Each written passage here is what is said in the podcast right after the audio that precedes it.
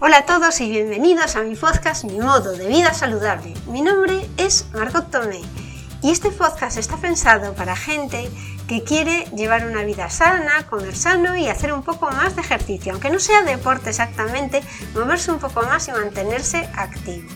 Yo te cuento los trucos que a mí me funcionan porque creo que te pueden ayudar soy una mujer normal, que trabaja fuera de casa, que tiene hijos, que se ocupa de lo de las cosas que hay que hacer en casa y organizar todo. En fin, que tampoco es que tenga mucho más tiempo que el resto de la gente. Lo que pasa que sí tengo unas prioridades, que es comer saludable y hacer ejercicio todos los días un poco. Esta temporada os estoy hablando de la dieta cetogénica, una dieta en la que me embarqué hace una semana y que continúo haciendo esta semana. No creo que haga más de 15 días, pero os voy contando mis experiencias. Hoy, por ejemplo, eh, hoy es martes y creo que es 26 de marzo. Hoy la dieta está, la comida fue riquísima, era costilla, es una cosa que puedes tomar, costilla al horno, facilísima de prepararla, preparamos ayer por la noche y es fácil de recalentar.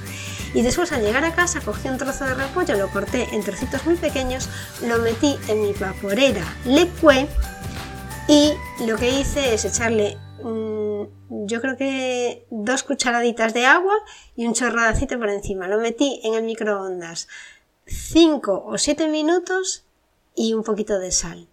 Y tuve una comida súper rica y además muy típica de una dieta cetogénica. Eh, como veis, no hace falta complicarse la vida para comer saludable, incluso para estar a dieta. Yo normalmente lo que compro son cosas muy básicas y fáciles de cocinar. Como estamos hablando de la dieta cetogénica, creo que es importante, llegados a este punto, saber qué es una dieta cetogénica y qué significa cetosis. La mayor parte de la gente está confundida acerca de la cetosis y piensan que es una señal de alarma, un estado peligroso para el cuerpo.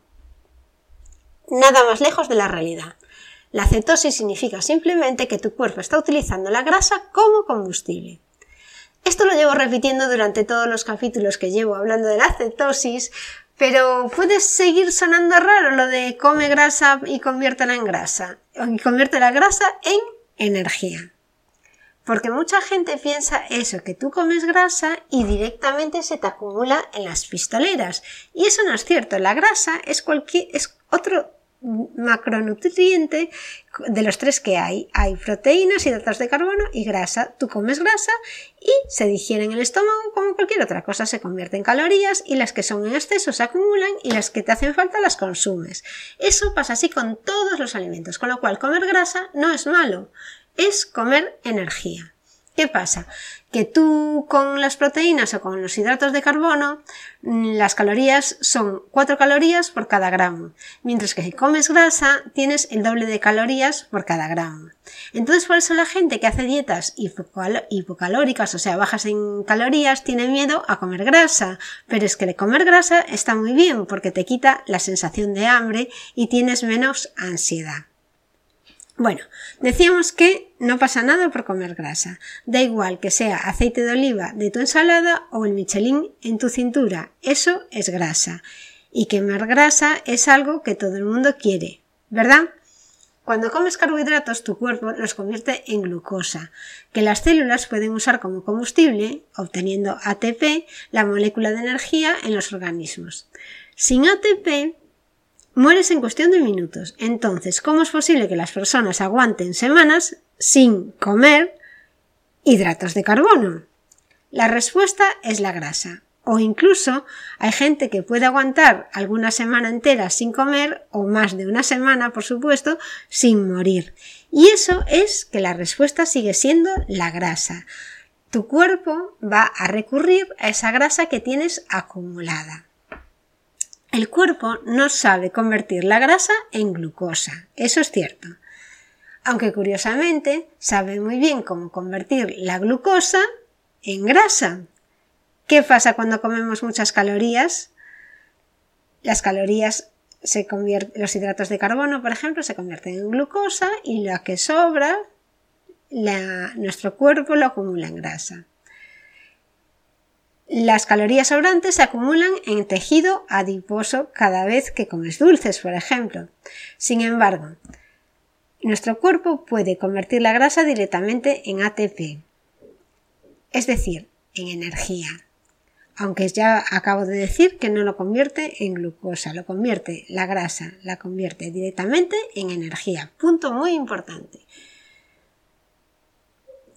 Como resultado de convertir la grasa en energía, aparecen los cuerpos cetónicos. La mayoría de las células pueden usar algunos cuerpos cetónicos como energía, en concreto el acetato y el B-hidroxibutirato, perdón por la palabreja, beta hidroxibutirato. No solo eso, al corazón y al hígado les gustan más los cuerpos cetónicos que la glucosa. El cerebro puede funcionar perfectamente sin glucosa y consumir cuerpos cetónicos. Otro subproducto del metabolismo de la grasa es la acetona, la misma que se usa como quitasmaltes, fíjate tú.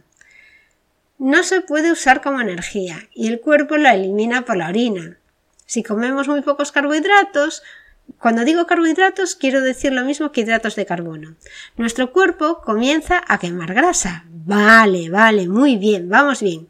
Y puede aparecer acetona en la orina y producir un aliento raro. Esto no es una enfermedad, todos tranquilos. Solo puede que pierdas algún amigo. ¿Por qué la gente piensa que la cetosis es mala entonces? En algunos casos porque existe el mito de que el cuerpo no tendrá suficiente energía. Es cierto que al empezar una dieta baja en carbohidratos hay un periodo de adaptación de unos cuatro días durante los cuales estás más cansado, pero una vez el cuerpo se acostumbra a quemar grasa se recupera, la normalidad.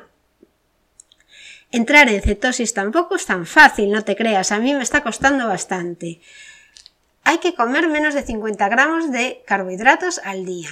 Yo ya os dije que estaba intentando la primera semana comer 20. 20 o alguno más, pero bueno, estaba intentando mantenerme en 20 gramos al día. Y eso depende un poco también de la persona. Quiere decir que tienes que comer hidratos de carbono muy pocos, o sea, menos de lo que hay en una patata pequeña al día. Con lo cual tienes que mirar mucho lo que estás comiendo, su composición nutricional. En comparación, una dieta en la que estés comiendo un 40% de tus calorías en forma de carbohidratos, con 2.000 calorías al día, quiere decir que te puedes permitir 200 gramos de carbohidratos que equivalen a 700 gramos de arroz en blanco hervido. Rebajar tus hidratos drásticamente no hará que entres en cetosis. El otro motivo es la omnipresente confusión con la cetoacidosis una enfermedad que afecta sobre todo a las personas que sufren de diabetes tipo 1, que es la que es hereditaria, cuyo cuerpo no puede producir insulina y que puede ser mortal si no se trata. No es malo, pero cuidado si haces deporte y estás intentando hacer una dieta cetogénica. Antes de lanzarte a una dieta de pollo y mantequilla sin ningún hidrato, ten en cuenta que no es la panacea y es una dieta difícil de sostener a largo plazo. Hay muchos alimentos que no puedes comer y además ya hablamos de algunos efectos secundarios como es el estreñimiento o, un dolor de cabeza que puede provocar antes de entrar, justamente cuando está tu cuerpo intentando cambiar el metabolismo y empezar a metabolizar las grasas. Aunque la cetosis no es peligrosa, no siempre es deseable. En varios estudios se ha podido comprobar que la pérdida de grasa de una dieta cetogénica no es mayor que la de una dieta baja en carbohidratos. En reposo el cerebro puede usar cuerpos cetónicos, pero si hacemos ejercicio, no. Y usará masa muscular para convertirla en energía. Si se prolonga la cetosis y se sigue haciendo ejercicio, se ha comprobado que puede acelerar no solo la pérdida de grasa, sino también de masa muscular. Y eso es lo último que queremos, por lo menos yo. Yo estoy intentando aumentar mi masa muscular porque soy delgada de constitución, pero también es cierto que tengo muy poco músculo y me cuesta muchísimo generar músculo, por mucho deporte de fuerza que haga. A lo mejor es que no estoy muy bien orientada, o sea, no me he volcado nunca a generar músculo, pero bueno, no soy una persona musculosa y el poco músculo que he conseguido con mis clases de body pump no quiero perderlo. Entonces, la cetosis también tiene algunos efectos secundarios menores, como es que puedes perder músculo cuando haces ejercicio o también, sobre todo al principio, el aliento extraño, mal humor o cansancio general. Por eso las dietas cetogénicas para pérdida de grasa son cíclicas. Durante la semana se comen muy pocos carbohidratos para inducir la cetosis y el fin de semana se recarga el cuerpo de carbohidratos. Esto es lo que os contaba en otros capítulos sobre la cheat meal o comida trampa, que te sirve para recargar hidratos de carbono.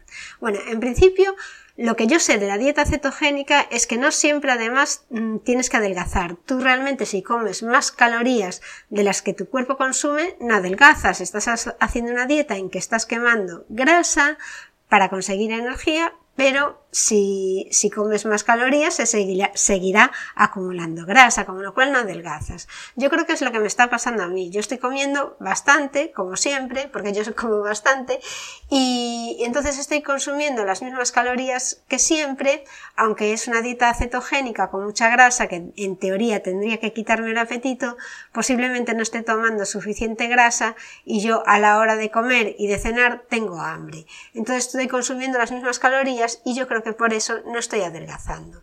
Con lo cual, una dieta cetogénica es un tipo de dieta, o sea, una manera de comer, pero la palabra dieta no quiere decir que adelgaces. Eso debemos de tenerlo, debemos tenerlo siempre en cuenta. Eh, dieta es una manera de comer. Puedes hacer dieta vegetariana, que comes vegetales, dieta vegana, que comes vegetales sin huevos, sin lácteos, sin, sin productos de origen animal, pero no quiere decir la palabra dieta algo, un, régimen para adelgazar, porque no siempre se adelgaza siguiendo una dieta determinada. Bueno amigos, creo que con esta explicación sobre las dietas cetogénicas y sobre la cetosis, eh, ya tenemos una base mucho más sólida de lo que estamos haciendo. Entiendo que a lo mejor debía haber empezado por este capítulo, pero a lo mejor si os empiezo a contar todo este rollo a nadie le hubiese interesado hablar de las dietas cetogénicas.